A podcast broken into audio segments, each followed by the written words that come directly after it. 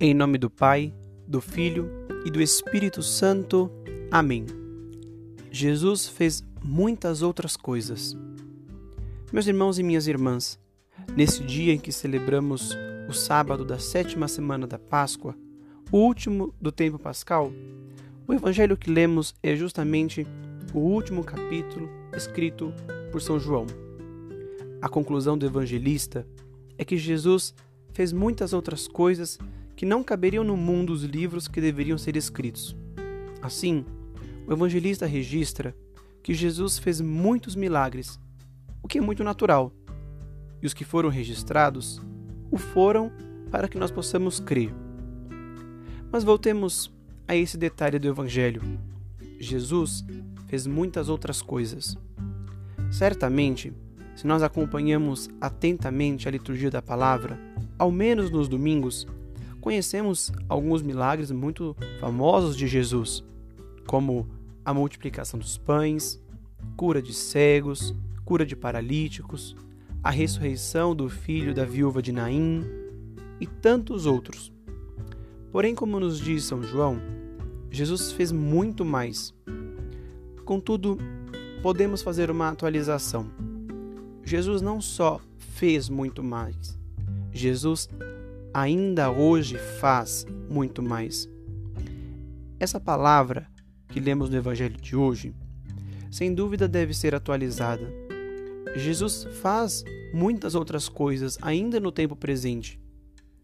Ao nos depararmos com esse texto, temos que imaginar, relembrar quantas tantas outras coisas Jesus fez naquele tempo, mas devemos fazer uma retrospectiva na nossa própria vida e ver também tudo o que ele fez e ainda faz na nossa própria vida. Jesus com certeza fez muitas coisas na nossa vida e se pararmos atentamente para olharmos a nossa vida à luz da fé, vemos que ele ainda faz. A dificuldade que encontramos para isso é que na maioria das vezes muitos de nós só buscamos e só valorizamos os grandes sinais da presença de Deus nas nossas vidas. E temos que olhar nossa vida em busca dos pequenos sinais que, não menos importantes, mas que são aqueles sinais que mostram a força da presença de Deus de uma maneira simples. São os sinais do carinho e da ternura de Deus para conosco com certeza nós temos grandes milagres, grandes presenças de Deus, mas temos que olhar as pequenas também. Jesus fez muitas outras coisas. Fez sim e faz. Se olharmos a história da humanidade, por exemplo, vemos o quanto ele é generoso para conosco e quantas vezes veio em nosso auxílio. Nesse tempo de pandemia mesmo, se olharmos para trás, temos inúmeras manifestações da ação divina em favor do povo, nós vimos recentemente, por exemplo, que um crucifixo milagroso foi levado ao Vaticano a pedido do Papa. Esse crucifixo percorreu as ruas de Roma durante uma peste, uma epidemia como essa que estamos vivendo. Esse crucifixo percorreu uma procissão de 16 dias, de 4 a 20 de agosto de 1522, e depois disso, milagrosamente, a peste desapareceu.